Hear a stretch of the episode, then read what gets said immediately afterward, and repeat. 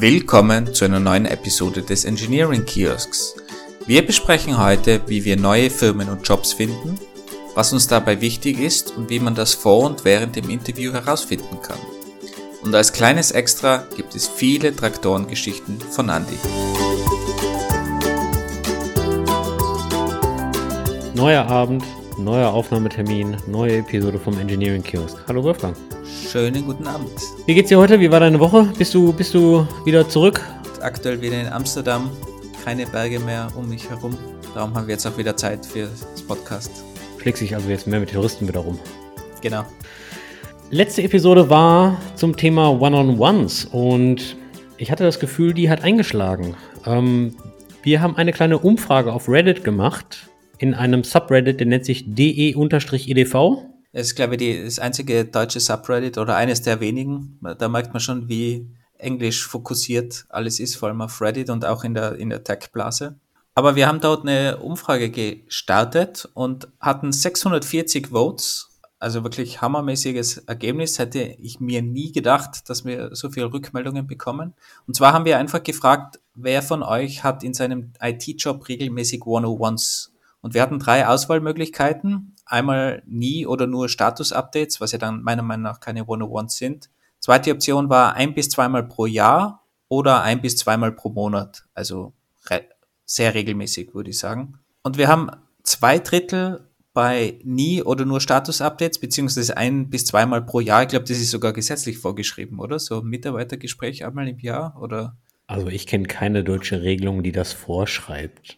Okay, vielleicht ist es so in so Kollektivvereinbarungen in Österreich gibt es die. Ich glaube, ihr habt in Deutschland ja was ähnliches. Auf jeden Fall 188 Leute von den 639 Votes haben gesagt, ein bis zweimal pro Monat. Also sprich regelmäßig, alle zwei Wochen. Es ist extrem wenig meiner Meinung nach. Also ich hätte mir eigentlich nicht gedacht, dass es, dass es so wenig ist. Ich bin ein bisschen enttäuscht, muss ich zugeben.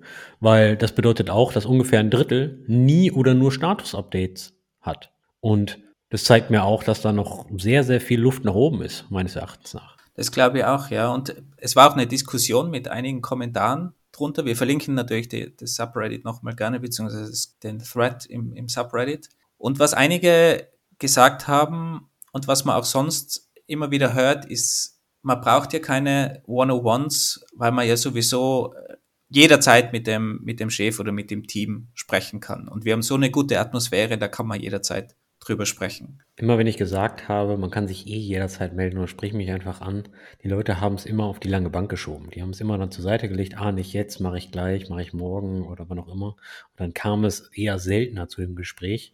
Ich glaube auch ganz viele Leute haben gar nicht dieses Selbstvertrauen, gerade wenn sie, wenn sie neu in dem Job sind oder, oder vielleicht ein bisschen jünger oder weniger Erfahrung haben in dem Bereich, dass die dann wirklich zu dem schwer beschäftigten Chef hingehen und sagen, hilf mir mal bitte bei meiner Weiterentwicklung in der Firma oder so. Ich glaube, dass wenige glauben, dass das ein wichtiges Thema ist und dass man da jetzt den Chef stören darf und vielleicht ein Meeting aufsetzen. Also das, das wäre gut natürlich, wenn es Leute haben. Aber ich habe auch die Erfahrung gemacht, dass das eher funktioniert, wenn man einfach einen fixen Termin in, im Kalender hat, wo man sich trifft, wo man sich zusammensetzt. Und dann, wenn man schon mal zusammensitzt, dann spricht man auch einfach über Dinge, wo man sonst vielleicht gar nicht drüber sprechen würde oder die man sonst einfach rausschieben würde, weil die sind ja jetzt nicht so wichtig. Und auf Dauer können die dann aber sehr, sehr wichtig werden. Und das fällt natürlich, wenn man solche Gespräche nicht hat. Du hast gerade einen lustigen Punkt angesprochen, und zwar der schwer beschäftigte Chef, dass man ihn nicht stören möchte mit seinen Problemen. Wenn du dir das mal auf der Zunge zergehen lässt, ist es ja eigentlich so, er ist dein Vorgesetzter.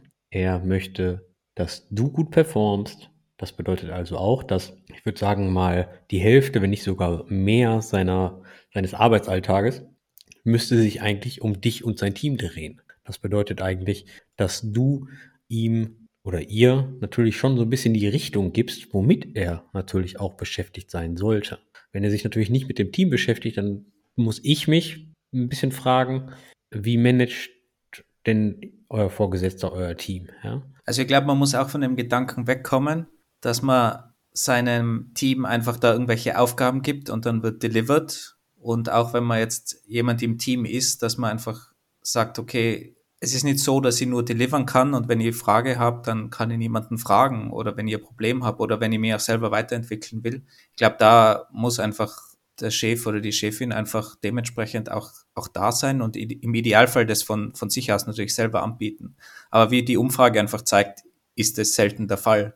Und das finde ich sehr schade und ich glaube auch eben, dass solche Aussagen wie, wir haben eine gute Teamatmosphäre und bei uns wäre das sowieso ständig möglich, aber um dieses wäre geht es eben genau. Wenn, wenn man das nicht wirklich fixiert hat, dann ist es einfach schwierig. Ich glaube, man, man kann sich das auch so überlegen, wenn man zum Beispiel in seinem Freundeskreis Leute selten trifft, weil man einfach nie was ausmacht. Klar hat man eine gute Atmosphäre, aber wenn man die Leute einfach selten trifft, dann wird die Atmosphäre oder die, die Beziehung nicht mehr so gut sein. Also man muss da einfach auch regelmäßig mal Leute treffen, um irgendwo eine Freundschaft zum Beispiel aufrechtzuerhalten. Und so sehe ich das im Businessleben halt auch. Man muss, man muss daran einfach arbeiten und kann nicht einfach diese ganzen Sachen, die rund um die, um die Technik sind, nicht einfach immer weiterschieben. Ich finde so Aussagen, wir brauchen keine One-on-Ones. Wir haben ja eine, eine gute Beziehung miteinander und ähm, vertrauensvolles Verhältnis im Team und jeder kennt sich, finde ich immer sehr schwierig, weil diese Aussagen sagen für mich auch nicht aus, ob alle Leute ihr volles Potenzial ausschöpfen. Nur weil, wenn die Chance vorhanden ist, dass man es nutzen könnte oder die Teamatmosphäre das erlaubt, heißt es ja noch lang nicht, dass es alle machen im Team. Ich sage nicht immer, dass jeder im Team High Performer sein muss und bis ans Limit gehen muss, das sage ich nicht, aber ich sage auch, dass es, wenn man Sachen anspricht im Job, ähm, ich möchte eine Zertifizierung machen oder ähnliches. Ähm, Warum zum, zum Geier willst du eine Zertifizierung machen? Macht man das heutzutage noch? Ich habe gedacht, das ist nur so was Amerikanisches. Nee, also wenn man aus dem Agenturumfeld ist sowas recht wichtig, dass du so und so viel Entwickler mit einer Zertifizierung in der Programmiersprache hast. Damals, ähm, 2013, war das noch recht, äh, recht wichtig, dass du zum Beispiel eine äh, PHP-Zertifizierung von Send hattest, damit du zum Beispiel äh, Webseitenprojekte von irgendwelchen Behörden machen konntest. Okay, also wir, wir driften ab, aber wenn wir zurückkommen, Zertifizierungen, wenn man Zertifizierungen machen will, du, du kannst dich sicher noch erinnern, was für einen Punkt du machen wolltest, Andi? Nur weil das Vertrauensverhältnis im Team gut ist, heißt das nicht, dass jeder wirklich das erreicht oder, oder den Support von seinem Arbeitgeber oder von seinem Vorgesetzten oder von seiner Vorgesetzten bekommt, den er bekommen könnte. Ja. Und ähm, Zertifizierung ist nur ein Beispiel, ein Konferenzbesuch ist ein anderes Beispiel. Ähm, oder ihr wollt irgendein Fachbuch lesen, ähm, 30, 40 Euro von einem Fachbuch. Also da sagt, sagen die meisten Chefs, ähm, nicht Nein und bestellen euch das über Firmenkosten, weil im Endeffekt ist das äh, Weiterbildung für euch. Und das ist halt so, sind so kleine Dinge, ähm, wo ich denke, das Vertrauensverhältnis im Team, ja, bin ich mir nicht ganz sicher, ob es dann immer zu diesem Punkt kommt. Oder auch so ganz klassisch kleinere Probleme, wo man einfach irgendwo im Team Probleme sieht oder vielleicht ein Problem mit einer Person hat und man weiß nicht weiter dann ist es meistens nicht so eklatant, dass man wirklich sagt, okay, mach jetzt ein Meeting aus oder ich gehe jetzt zu meinem, zu meiner Chefin und frage, was, wie, wie könnt ihr denn das lösen? Ich bräuchte da vielleicht ein paar Tipps. Das machen die wenigsten. Und wenn man halt einen fixen Termin hat, dann kann man einfach sagen, okay, ich habe dieses Problem mit meiner Kollegin im Team und irgendwie haben wir da ein Kommunikationsproblem. Hast du vielleicht ein paar Tipps, wie das angehen könnte?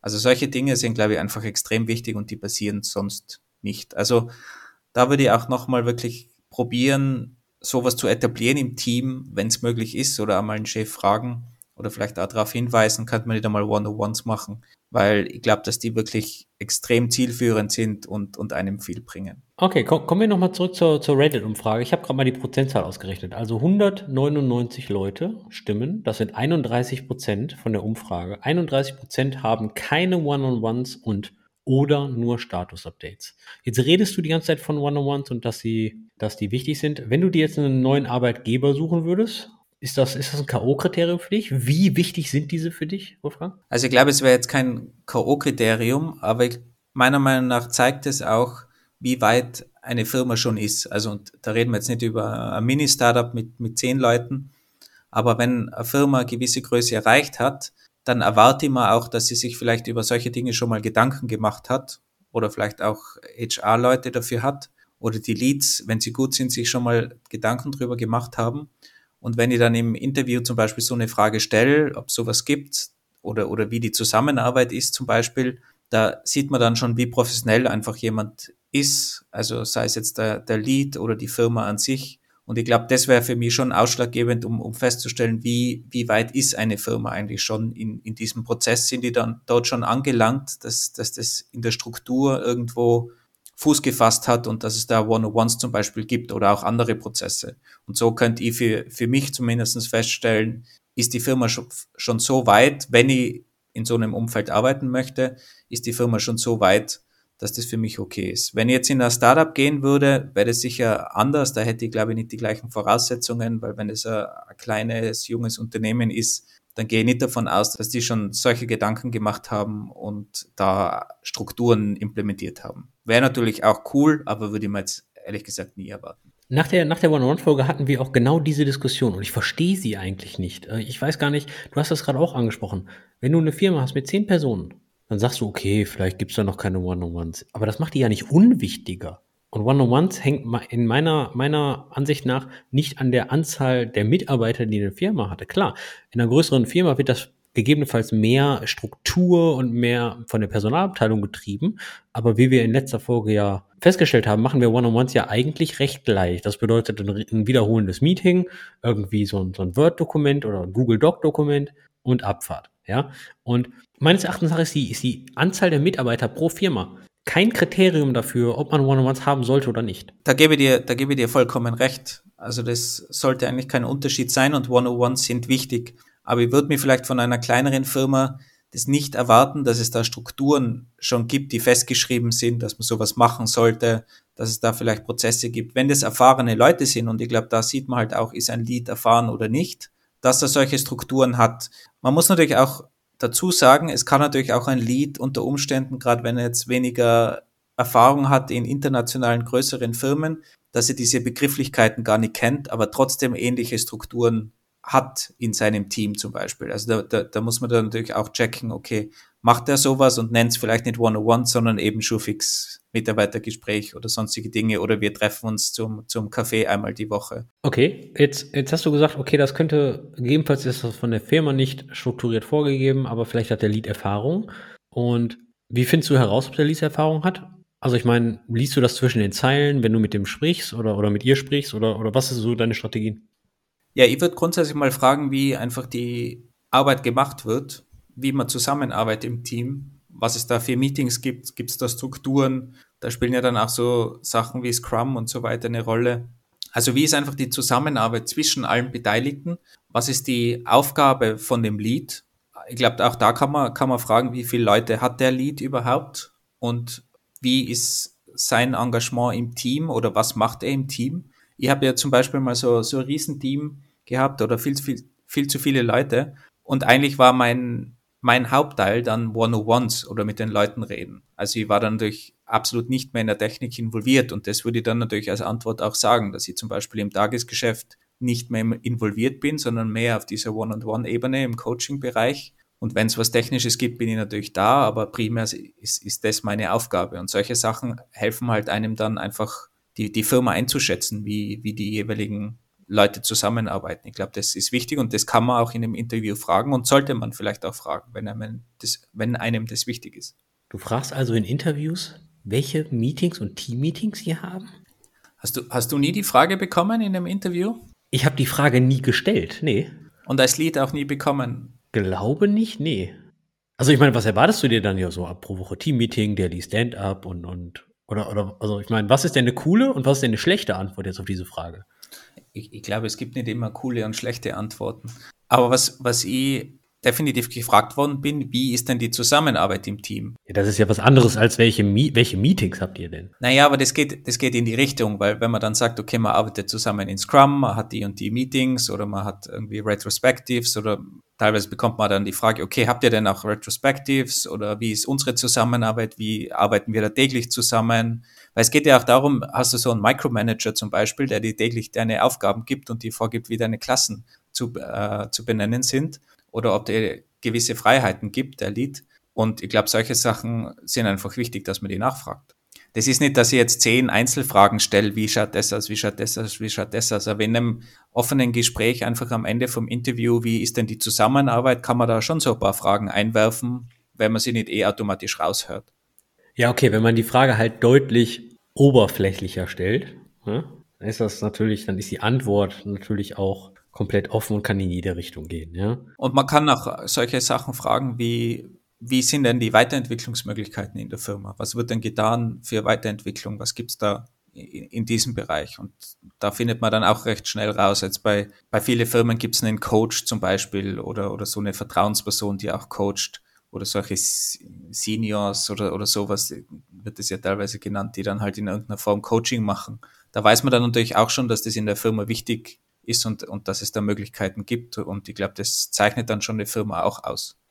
Okay, die Frage habe ich öfters bekommen. Welche Weiterentwicklungsmöglichkeiten gibt es? Aber Hast du da mal geantwortet, ich entwickle dich weiter in One-on-Ones? Nee, das, äh, des, des, deswegen grinse ich gerade so ein bisschen. Ich habe nie One-on-Ones auf diese Frage ähm, gegeben. Warum, kann ich mir jetzt gerade selbst nicht beantworten. Standardantwort war immer klar, so halt die Benefits, die man so hat, ja. Konferenzbudgets, ähm, interne Weiterentwicklung, ähm, Leadership-Programme, ähm, und so weiter und so fort. Ja, also all das, was die Firma dann halt dann immer äh, als, als Benefits auch hat, ja.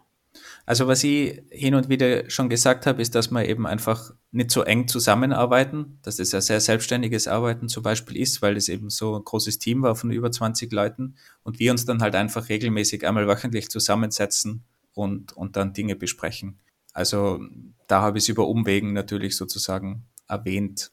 Aber es stimmt schon, eigentlich sollte man bei Weiterentwicklung 101s vielleicht genauso erwähnen, weil so Coaching-Session, wenn man das extern bucht, kann es auch ziemlich teuer sein. Ja, vielleicht hatte ich da einfach mal so, so Pferdeklappen auf und habe das einfach nur als Standard in der Industrie gesehen. Aber wie mir diese Reddit-Umfrage zeigt, ähm, war ich in meiner Bubble.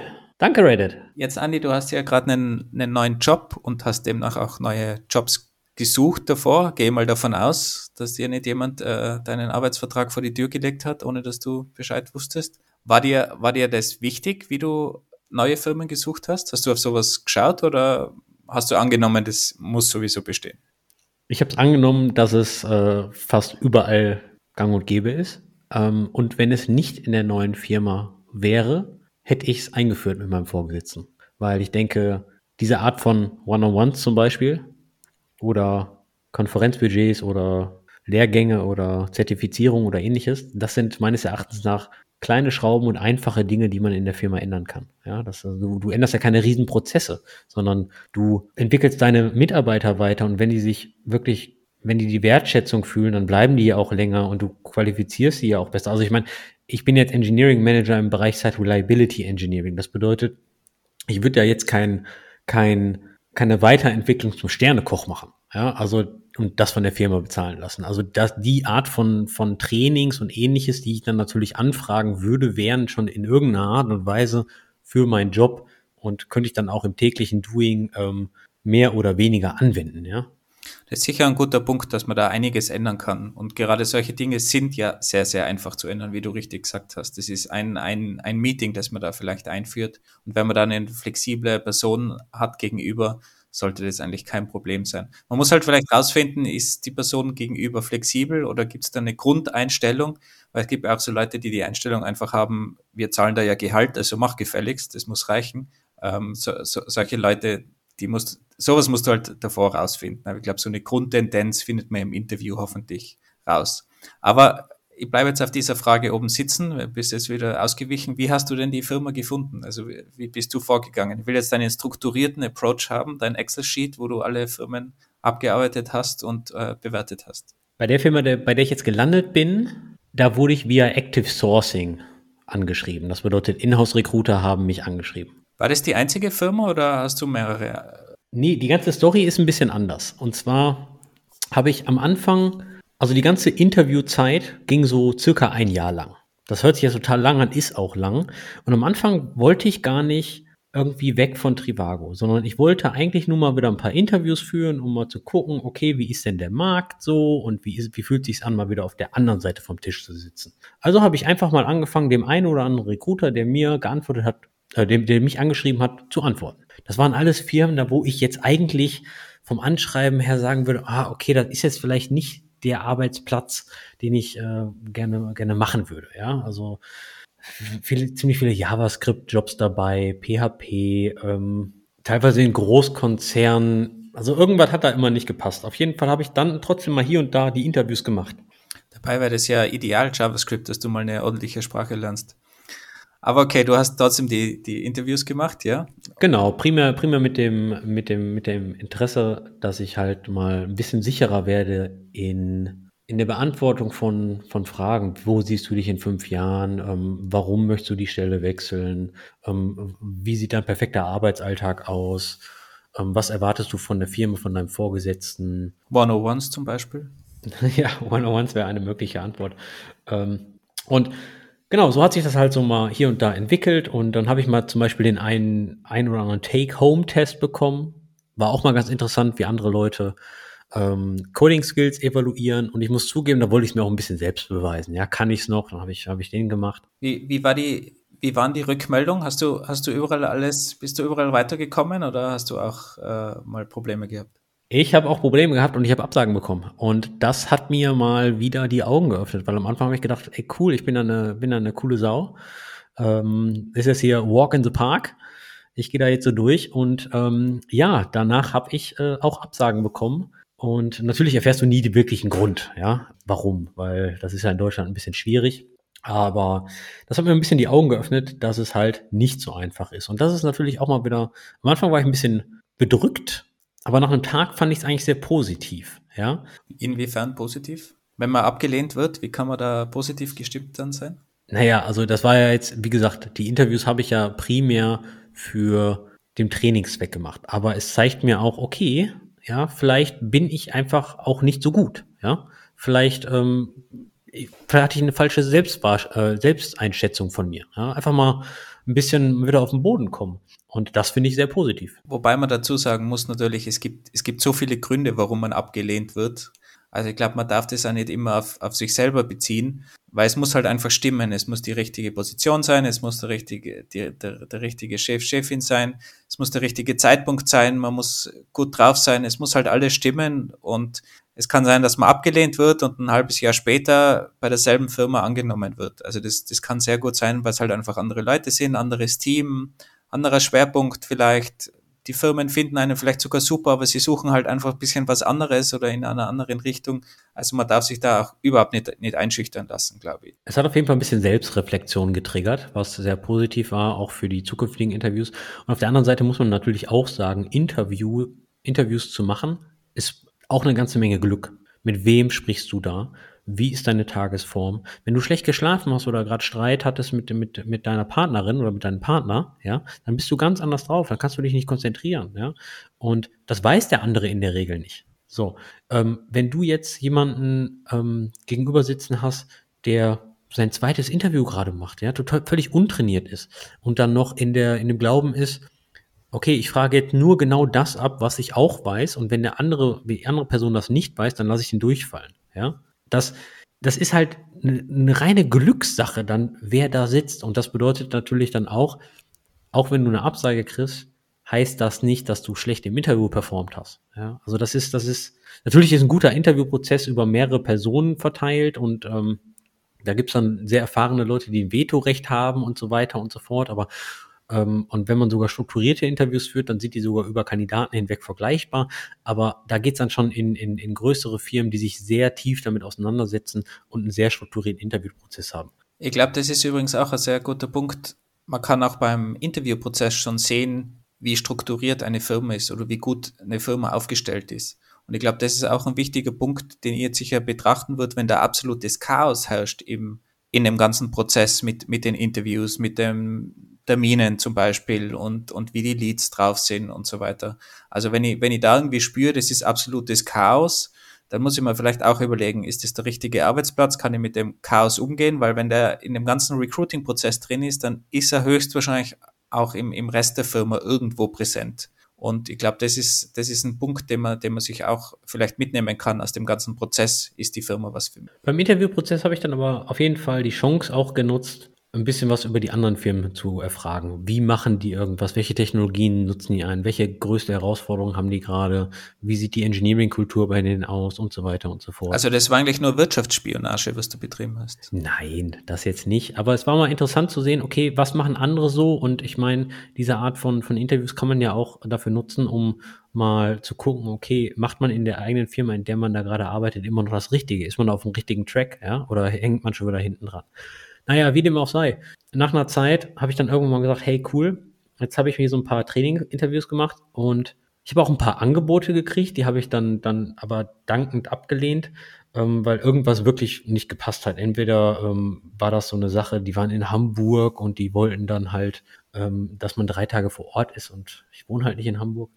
Wäre eine sehr schöne Stadt, Andi. Wäre eine Chance gewesen. Das ist eine Chance äh, sehen sollen, mal endlich aus diesem Ruhrpott rauszukommen. Ich habe ja schon mal gesagt, Duisburg muss man wollen und ich will Duisburg, verstehst du? Ja. Halt. Weißt du eigentlich, was ein, äh, mach mal ein bisschen Völkerverständigung, mal zwischendurch. Weißt du, was ein Motek ist? Ein was? Ein Motek? Ich kenne nur einen Radtrack. Ein Motek ist ein Hammer. Gib mir mal den Motek. Okay. Radtrack ist dafür ein Pistengerät. Ein was? Pistenraupe. Radtrack. Eine Pistenraupe, die den Schnee glatt presst. Ja gut, so was haben wir hier auf dem Flachland nicht. Naja, Interviews. Irgendwann habe ich dann mal angefangen, okay, mein Lebenslauf hatte ich ja ready. Dann habe ich mich mal bei Firmen beworben, wo ich sag, da habe ich Interesse dran an der Industrie. Wie, wie, wie, bist du denn auf die Firma dann überhaupt gekommen? Wenn du sagst, okay, Firmen, auf die stehe ich voll, wie, wie kommst du zu diesen Firmen? Hast du da eine, eine Liste an, an Firmen ständig bereit oder wie, wie machst du das? Nee, für die, für die eine Firma, von der ich jetzt spreche, ähm, das war, da war ein bisschen Research notwendig. Und zwar ist die Story wie folgt. Ich mag große Landmaschinen, Traktoren, Mähdrescher und so weiter. Ja, das finde ich richtig geil. Und irgendwann habe ich mal auf Hacker News eine, eine Meldung gesehen, dass John Deere, das ist ein amerikanischer Treckerhersteller und äh, Landmaschinenhersteller, Und der jetzt Panzer neuerdings abschleppt? ja, lernt man auf Twitter. Auf jeden Fall hat John Deere den Bauern verboten, ähm, das Recht auf eigene Reparaturen durchzuführen, weil die großen Maschinen so viel Technik drin haben, dass eine falsche Reparatur lebensgefährlich sein kann. Also wenn da jetzt irgendein Bauer, der kein technisches Verständnis hat, und seinem Mähdrescher rumfuhrwerkt, dann erlischt wohl die Garantie von einem John Deere. Weil wenn ein Mähdrescher halt ne, steil geht, dann den kriegst du halt auch nicht so schnell gestoppt. Man könnte ja sagen, die wollen einfach mehr Geld verdienen. Aber ich lass dir mal deine Geschichte, ja? So, auf jeden Fall habe ich dann mal ähm, ein bisschen recherchiert, wer stellt eigentlich Trecker her und wer schreibt eigentlich die Software für die ganzen Trecker, Mähdrescher und so weiter und so fort. Und dann bin ich auf Folgendes gestoßen, dass es eigentlich nur zwei Firmen weltweit gibt, die die Software für diese ganzen großen Landmaschinen machen. Die eine sitzt in Amerika und die andere sitzt in China.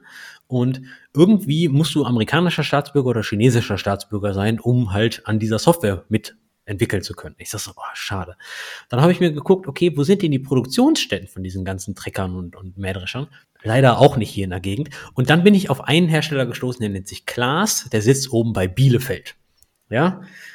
Und dann war ich im Zoo, guck rechts ins Löwengehege und dann steht da ein Klaas-Radlader. Ich sag so, das kann doch nicht sein. So, super. Habe ich mich da beworben, hatte auch ein Interview mit denen. Und ähm, die haben infrastrukturtechnisch auch, auch ziemlich heißen Scheiß gemacht. Also die haben, die haben Leute gesucht für deren Infrastruktur, die ähm, die Data Science Prozesse und Machine Learnings und so weiter skalieren. Die machen ziemlich harten Kram da. Also wirklich so mit Kafka.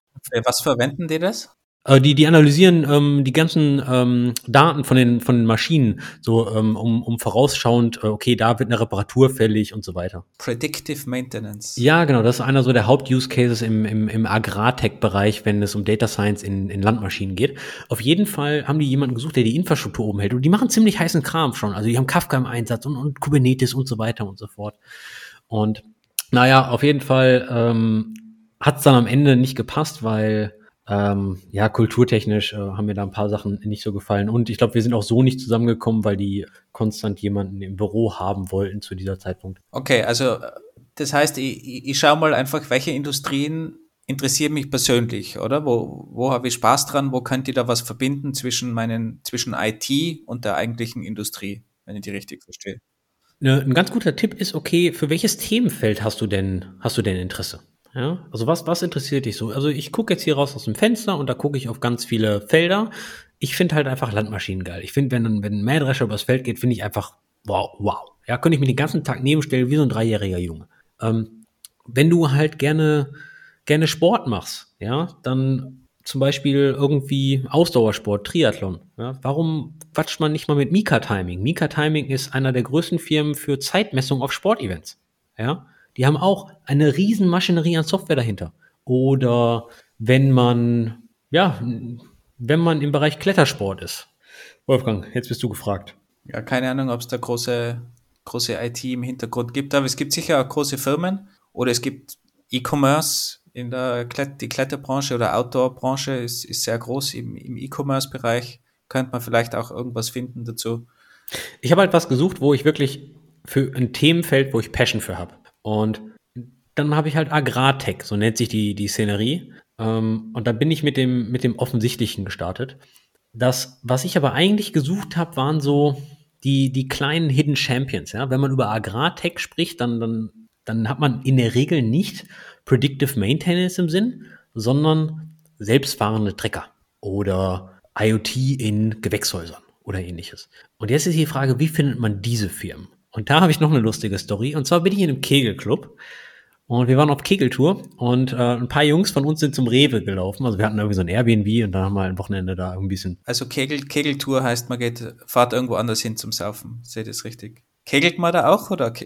Wir hatten mal eine ganze Zeit lang eine Regel, dass man auf der Kegeltour, dass wir da auch eine Kegelbahn haben für einen Abend. Ja, aber für die letzten Kegeltour war es nicht der Fall, ja. Okay, also ihr stellt da neun Bierflaschen auf und dann wird gekegelt. Nee, nee, nee, nee, wir gehen da schon in eine Kneipe und buchen uns da ein, ja. Und naja, die, die, die Jungs sind auf jeden Fall irgendwie zum Rewe oder zum Edeka und haben ähm, Nahrungsmittel geholt. Und dann kommen die mit einer Treckerzeitschrift zurück, haben die mir als Gag gekauft. Ja, so hier, Andi, du stehst doch immer auf Trecker, okay, buff. Habe ich mir die auf der Kegeltour ein bisschen durchgeguckt, habe mir die eingepackt und zu Hause beim Frühstück habe ich da mal wirklich durchgeguckt. Und da habe ich mir, glaube ich, zehn Firmen rausgeschrieben, die wirklich geilen Scheiß machen im Bereich Agrartech. Und die sitzen, das, das sind irgendwie vier, fünf äh, Firmen, die sitzen direkt hinter der holländischen Grenze. Die machen wirklich, die haben so einen, ähm, so, so, so einen kleinen Trecker, der flügt dann schon mal komplett um und, und solche Geschichten. Und das sind alles so kleine Startups, die haben gerade ein paar Millionen eingesammelt und äh, bauen da jetzt Prototypen für wirklich, den kannst du mit einer Fernbesteuerung machen, mit einer App und den packst du aufs Feld, einmal per, per GPS ausmessen und dann, dann flügt dir das alleine um. Und du hättest aber holländischer Staatsbürger sein müssen, um dort zu arbeiten. Nee, nee, nee, nee, nee. Also ich, da habe ich mich jetzt nicht beworben, ja. Äh, ich muss aber zugeben, die habe ich mir rausgeschrieben. Ja. Und ähm, die, die beobachte ich auf jeden Fall. Also diese kleinen, diese kleinen, die kleinen Hidden Champions da, also falls du eine Industrie hast, in der du, in der du mal äh, Fuß fassen möchtest oder Passion hast, geh einfach mal an den Hauptbahnhof, geh in den Zeitschriftenladen und kauf dir mal ein oder zwei Zeitschriften zu diesem Thema, weil in der Regel findest du da Firmen, äh, Artikel oder ähnliches und die googelst du dann mal und so weiter. Und da so ist so eigentlich die manuelle Recherche, wenn du so möchtest. Jetzt bist du ja großer Fan von, dass man sein Produkt lieben muss von der Firma. Und in dem Fall bei deinen Traktoren heißt es übrigens auf Österreichisch. Gibt es Traktor in, in, in, im Hochdeutsch auch? Oder ja, Traktor Trecker? oder, oder Trecker. Ja. Okay, okay, gibt es bei euch auch. Also du musst Traktor-Fan sein, damit du dort arbeiten kannst. Und du, ich kenne dich ja, du, du bist ja eher auf der Seite, dass man eben sein Produkt liebt, wenn man auch als ITler dort arbeitet.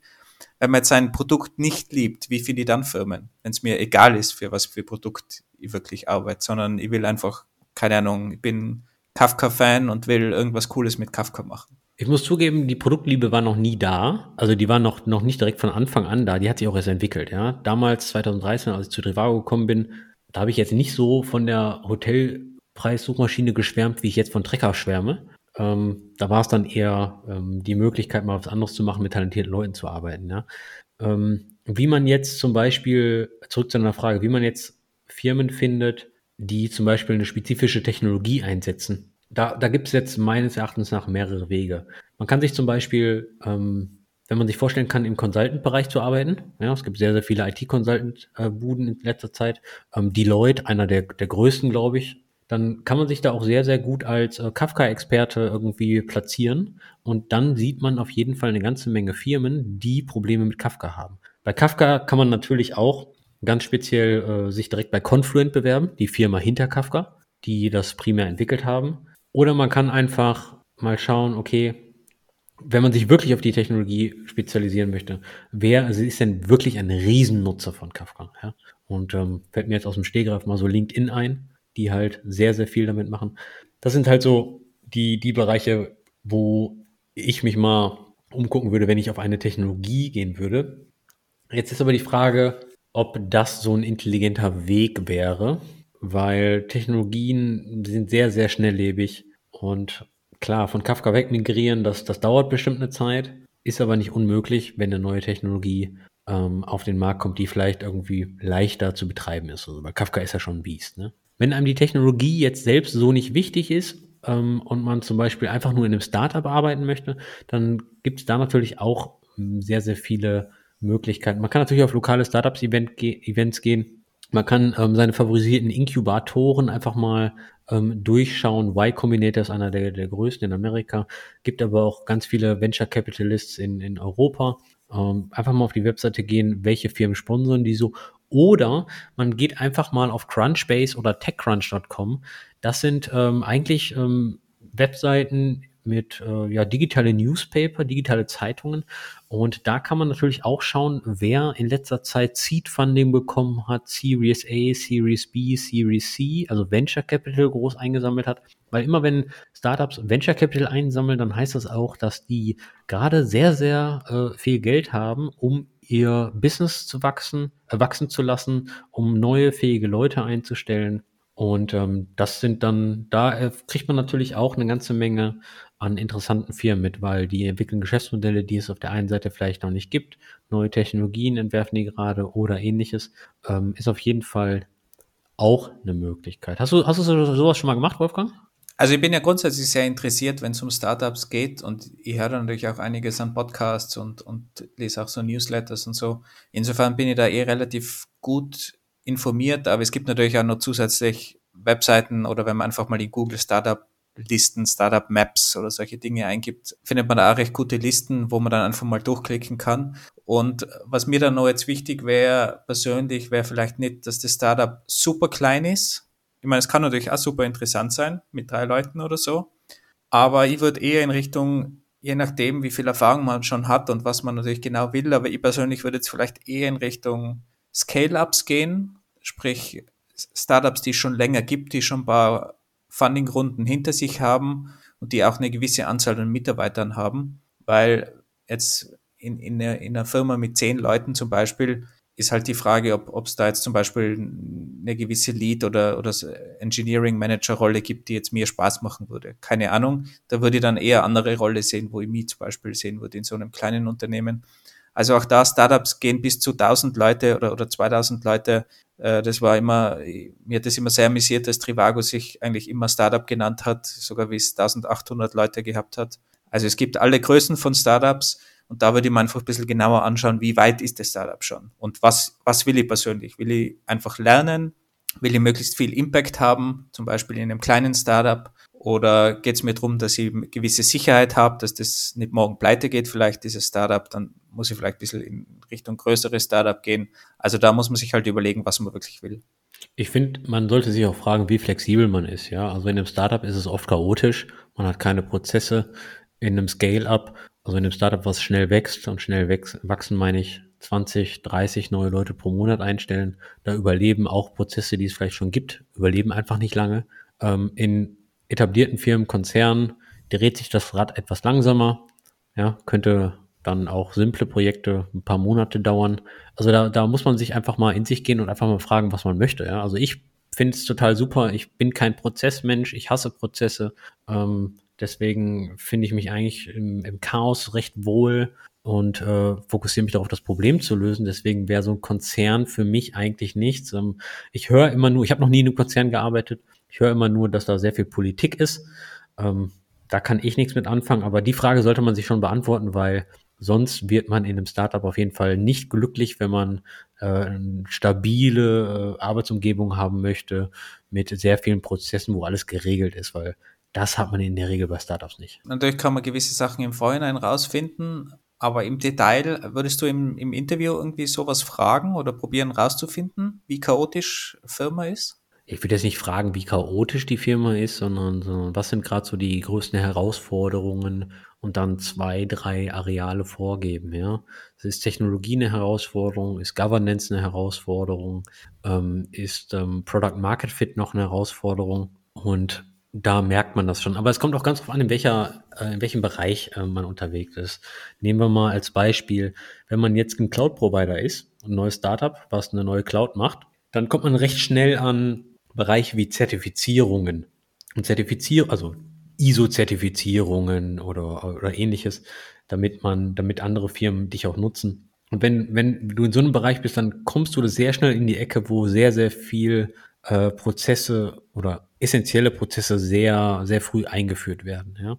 Wenn es jetzt jedoch eine, eine Webseite ist, ein, ein Marktplatz zum Beispiel, dann sind solche Zertifizierungsprozesse in der Regel nicht so schnell notwendig. Ja? Also es kommt immer ganz darauf an, in welchem, in welchem Bereich man ist. Wenn man jetzt eine Neobank machen möchte, Trade Republic, N26, die werden auch gewisse Bereiche haben, die sehr, sehr stark reguliert ähm, sind, weil die gewisse äh, Kontrollen erfüllen müssen. Also es kommt dann ganz darauf an, wo man da arbeitet. Jetzt haben wir besprochen, wie man, wie man Firmen findet. Eine ganz gute Taktik im IT-Umfeld ist auch, dass man sich einfach finden lässt. Du hast ja schon erwähnt, Active Sourcing und du bist auch aktiv gesourced worden. Ich habe da auch eine nette Geschichte. Einmal ist, ist ein Mitarbeiter zu mir gekommen, in einem 101 übrigens, und hat mir halt gesagt, er, er will kündigen, er will weg von der Firma und er will unbedingt nach Berlin. Und die haben dann da natürlich auch als, als Lead unterstützt. Finde ich es auch sehr wichtig, dass man das möglichst ähm, gut macht, coacht in, in dem Bereich und einfach dieser Person einen guten Austritt ermöglicht aus der Firma. Ich glaube, das ist im, im Sinne von allen. Und er hat mir gefragt, wie, wie kann ich mir am besten bewerben bei dieser Firma? Und ich habe ihm gesagt, schalte auf LinkedIn einfach mal ein, du suchst nach, du bist offen, du suchst nach neuen Stellen und warte mal einfach ab. Und ich glaube, zwei Wochen später ist er zu mir gekommen und hat gesagt, die haben mich jetzt kontaktiert.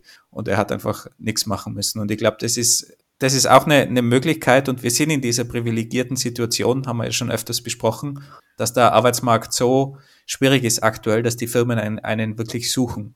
Das heißt, man kann auch wirklich mal checken, wer kommt auf mich zu, sind da interessante Firmen dabei und auf dem Weg dann jeweils weitermachen. Und wenn natürlich der Recruiter auf einen zukommt, ist es meistens auch leichter dann weiterzumachen, als wenn man sich natürlich erstmal bewerben muss. Da kommen auch ganz einfach Anfragen, mit denen man zum Beispiel nie gerechnet hätte. Ja, also bei der aktuellen Firma, die mich ähm, angeschrieben hat und äh, bei der ich dann jetzt auch angefangen habe, ich wollte eigentlich gar nicht mehr. Ähm, ich hatte gesagt, oh komm, legst du die Interviewsache jetzt mal zur Seite. Ähm, aber da habe ich dann doch noch das Interview gemacht und äh, die Leute haben mich ähm, überzeugt. Ja, sie haben mir sehr respektvoll meine Grenzen gezeigt und mir wirklich gezeigt, dass ich äh, bei denen noch eine ganze, ganze Menge lernen kann. Und so bin ich dann da auch äh, äh, reingerutscht. Also einfach mal offen sein für sowas, einfach mal freundlich antworten. Was ich immer mache ähm, oder was ich eine ganze Zeit lang gemacht habe, immer wenn Recruiter mich angeschrieben haben, die wollen dich oft in ein Telefonat verwickeln. Was ich recht mache, was ich recht dreist mache, ist, ich habe äh, drei, vier Fragen, die ich immer sofort zurückschicke um die ganze Sache ein bisschen produktiver zu machen. Die eine Frage ist, wie sieht der Gehaltsrahmen für die, für die Stelle aus? Weil in der Regel wollen wir uns nicht verschlechtern. Die zweite Frage ist, wenn die Firma nicht genannt wird, welche Firma das ist, weil ich bin fest davon überzeugt, wenn der Recruiter seinen Job gut macht, dann bewerbe ich mich nicht bei der Firma direkt, sondern gehe immer noch über ihn, ja, weil ich muss ja einen Vertrauensvorschuss geben in der Hinsicht. Und äh, da denke ich auch, dass der Recruiter auch einen Vertrauensvorschuss ähm, geben kann. Wenn es um eine äh, Teamleiterstelle geht, ähm, dann frage ich oft in der Regel, ähm, wie groß ist das Team? Und an welchem Standort äh, sitzen die oder ist Homeoffice äh, möglich oder ähnliches. Also das kommt dann, also die vierte Frage kommt immer ganz auf die, auf die, auf die originale Nachricht des Recruiters an. Und dann schreibe ich immer darunter, hey, bitte beantworte mir noch erst kurz diese Fragen, weil ich denke, dass die Antwort ähm, darüber entscheidet, ob wir telefonieren oder nicht. Und sehr, sehr, sehr viele Firmen sind da ausgeschieden oder sehr viele Recruiter, mit denen habe ich dann nie telefoniert. Wie zum Beispiel, ich, ich weiß, ich will nicht umziehen. Ja, ich möchte hier in Duisburg bleiben. Und dann war eine Killerfrage für mich immer, ob äh, ein Umzug erforderlich ist, also ob Relocation required ist. Und da werden super viele Anfragen einfach rausgekegelt und ihr werdet überrascht sein, wenn ihr so ein bisschen dreist auf, auftretet, ihr bekommt die Antworten, ja, und das spart euch sehr, sehr viel Zeit. Kann ich also auch nur empfehlen, weil sonst sitzt man die ganze Zeit an einem Telefon und dann hat man immer schon irgendwie einen, einen Slot und bis man da einen Termin vereinbart hat und dann hat man eine halbe Stunde geblockt und muss mit dem telefonieren und dann stellt sich nach einer halben Stunde raus, dass da eh irgendwas nicht stimmt. Also da würde ich auch immer sehr aufpassen, Informationen einfordern. Es gibt meiner Meinung nach auch den, den Unterschied zwischen externen Recruitern und internen. Erfahrungsgemäß sind die internen wesentlich besser und es funktioniert üblicherweise besser, also dass man wirklich einen Recruiter hat, der bei der jeweiligen Firma arbeitet, weil externe Recruiter sind ganz oft nicht exklusiv. Die waren einfach angestellt, damit sie Leute für mehrere Firmen organisieren und die wissen dann auch üblicherweise gar nicht Bescheid über die Stelle. Wenn man dann nachfragt, sagen sie, ja, keine Ahnung und das müsste man erst besprechen und so weiter. Das ist im Prinzip nur so eine, die probieren eigentlich nur so irgendwie die Leute an, an, an Land zu ziehen. Und da ist ehrlich gesagt auch selten was rausgekommen bei, bei diesen externen. Also da würde ich auch wirklich aufpassen und dass man sich dann nicht immer bauchgepinselt fühlt, sobald ein Recruiter was schreibt und irgendwas vom Himmel verspricht, irgendwelche Gehälter, sondern wirklich konkret nachfragen, wie der Andi gesagt hat. Und dann kann man wirklich dann ein Telefonat machen, wenn man die grundsätzlichen Sachen abgeklärt hat, die man im Asynchron vor allem auch abklären kann mit ein paar Fragen. Aber bei externen Recruitern muss ich jetzt immer eine Lanze brechen. Also es gibt auch sehr, sehr gute, ja. Also es gibt nicht nur schlechte externe Recruiter und Personalvermittlungsfirmen, es gibt auch sehr, sehr gute, die machen einen richtig, richtig guten Job. Die sind aber dann ganz oft auch exklusiv für diese Firma. Das heißt, die haben dann diese Stelle exklusiv, die kann gar nirgends anders äh, beworben werden durch andere Recruiter. Also da sieht man meistens den Unterschied, ob die exklusiv sind. Ich kann euch nur den Tipp geben, lasst euch mal auf ähm, solche Leute ein, sprecht einfach mit denen. Hat mir bisher nicht geschadet. Auch wenn die ab und zu ein bisschen nervig rüberklingen, ähm, können sie doch sehr, sehr sinnvoll sein und euch auch helfen und ab und zu auch ähm, einen deutlich besseren Zugang zu den Firmen geben. Es ist auch so, ich habe ich hab schon Recruiter gehabt, die einen dann wirklich coachen, sogar für, für Interviews oder probieren, dir zusätzliche Informationen zu geben.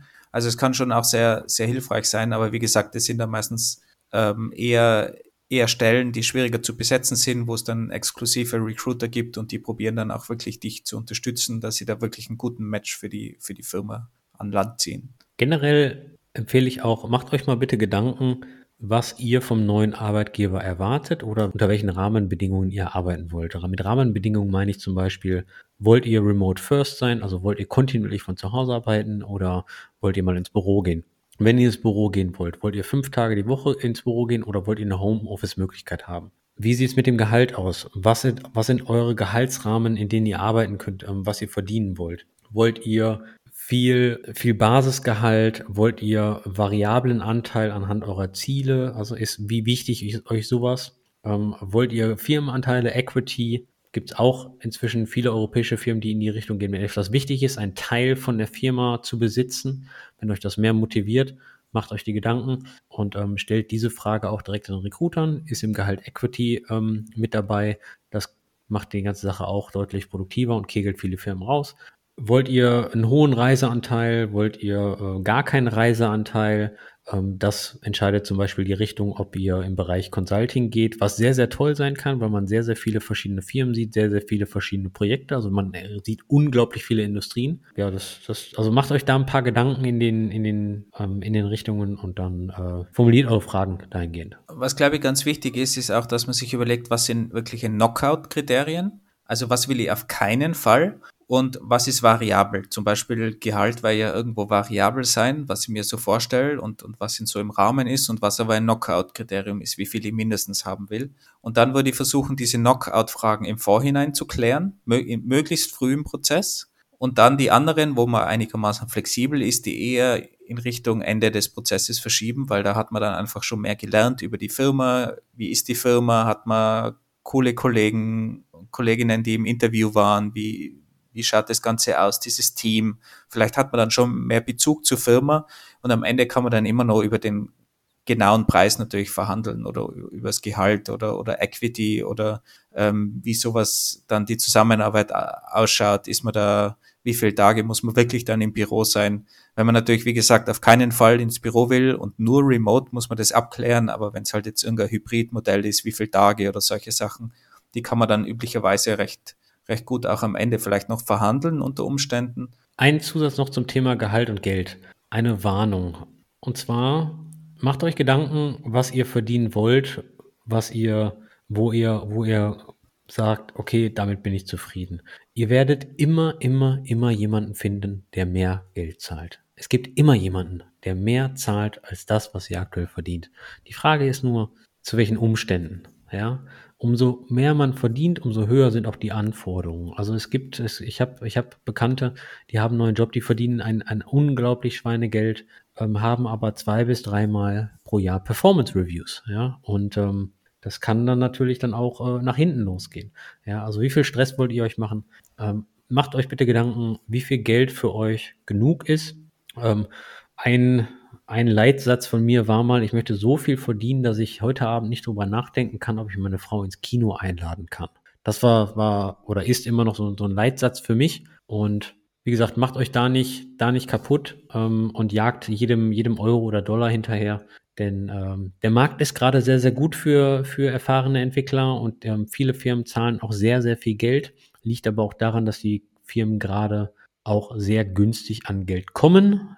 Die wirtschaftliche Lage kann sich jederzeit ändern. Und sie erwarten sich vor allem dann unter Umständen eine ordentliche Leistung. Also gerade gut bezahlte Jobs da geht es dann vielleicht auch darum, 60 Stunden zu arbeiten statt 40, all in. Und das ist vielleicht okay, wenn es jemand will, ist, ist vollkommen in Ordnung, je nachdem, wo man sich auch gerade befindet in seinem Leben, ist das vielleicht wichtiger oder weniger wichtig. Aber solche Sachen sind, glaube ich, auch definitiv wichtig abzuklären. Und ich, ich kenne in meinem Freundeskreis immer mehr Leute, die auf, auf 30 Stunden reduzieren, also 80 Prozent stellen. Und wenn man dann in einem Interview sitzt und man fragt mal so, äh, wie schaut's denn eigentlich aus? So 30 Stunden Woche ging das und der Gegenüber sagt dann so, wir sind eigentlich mehr so von 60 ausgegangen, weil wir ein paar wichtige Projekte jetzt und das ist keine wundernde Geschichte, ähm, das ist wirklich eine Geschichte, die passiert ist, dann weiß man halt auch, mit was man zu tun hat. Und wenn man das im Interview nicht abklärt, dann gibt es da sicher später Probleme. Also solche Sachen halt auch dementsprechend abklären, klarerweise.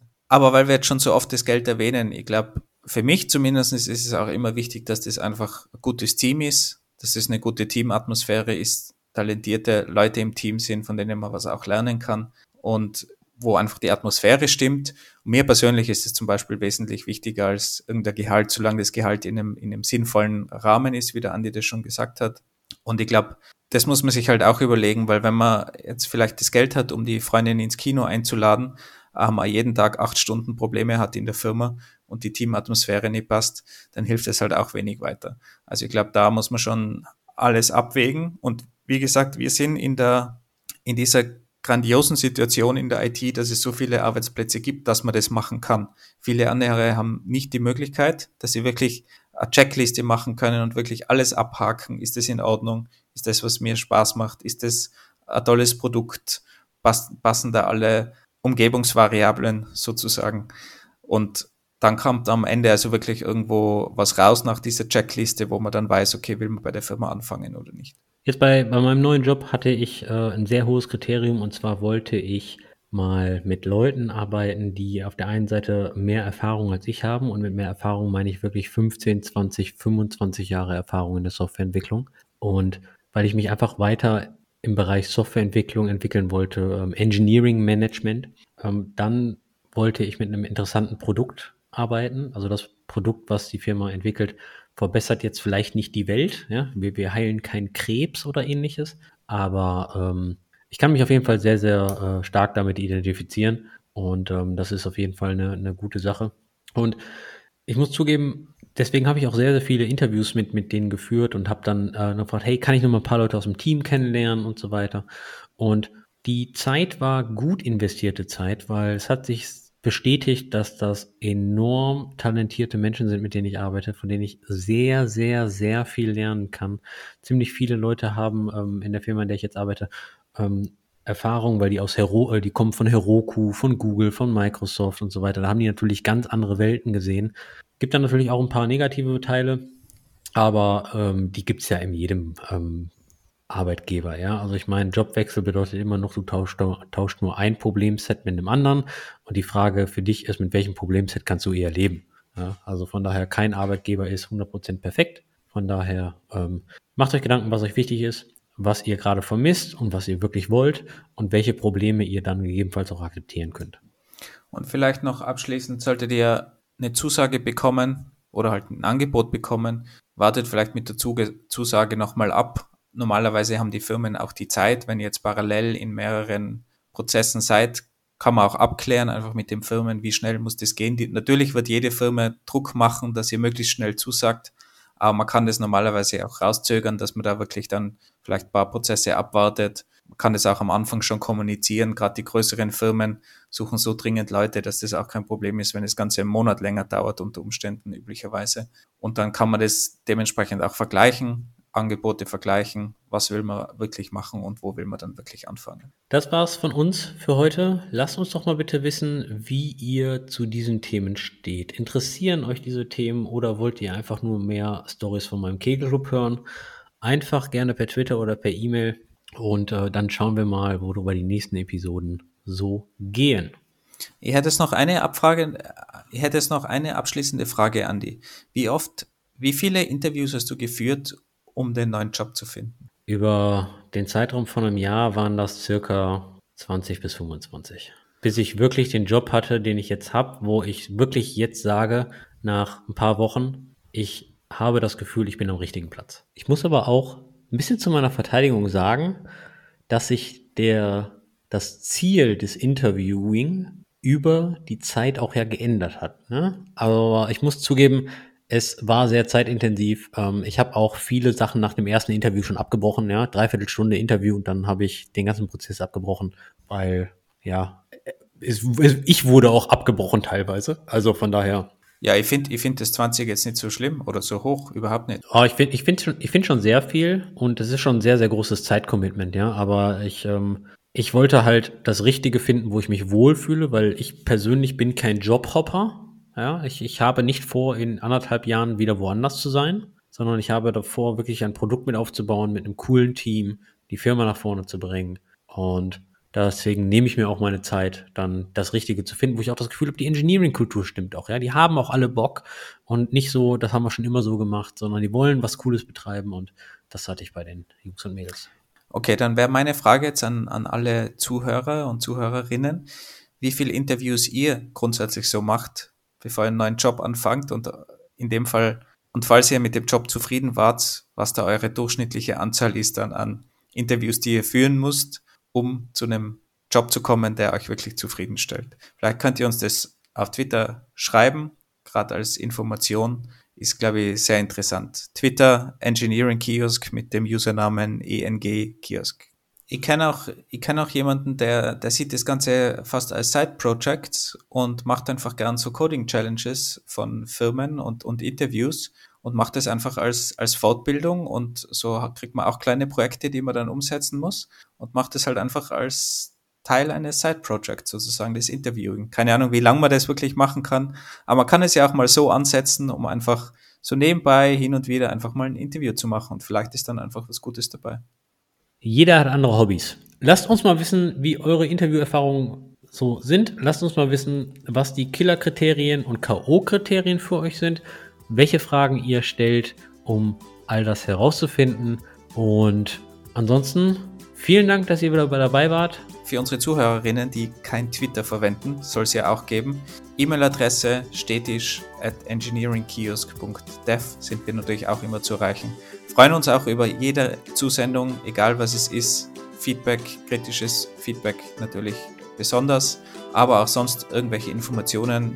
Wir nehmen auch gerne Sachen wieder in die nächsten Episoden mit auf. Schreibt einfach kurz dazu, ob wir auch euren Namen nennen dürfen oder nicht oder was für einen Namen wir nennen dürfen und dann werden wir das auch dementsprechend in den Episoden einbauen. Und wie immer, falls ihr noch eine spezifische Frage habt, die ihr nicht in der Öffentlichkeit stellen wollt, schreibt sie uns gerne per E-Mail und wir beantworten sie auch gerne privat. Auch wenn ihr mal einen Call mit uns haben wollt, gar kein Problem. Einfach kurz schreiben. Wir sind gerne für solche Themen da. Dann hören wir uns hoffentlich nächste Woche und bis dahin. Wir haben eigentlich nie so einen, so einen Abschlusssatz. Ich glaube, wir brauchen so einen Abschlusssatz. Vielleicht, vielleicht können wir das mal so etablieren, dass jeder irgendwie, jede Episode bringt jeder mal so eine Floskel mit. Ja, so du eine österreichische Floskel, so als Abschluss und ich so ein bisschen, so, keine Ahnung, hast du mal eine österreichische Floskel für heute? Dann nächstes Mal bringe ich eine, eine, eine Floskel aus dem Pott mit, ja, so ein bisschen so um Völkerverständigung zu machen. Ja, ist eine gute Idee. Ist eine gute Idee. Also die, die typische österreichische Floskel, die mir einfallen wird, so zum Abschluss, ist geh scheißen. Klingt total negativ. Gut, Wolfgang, geh scheißen. Ciao.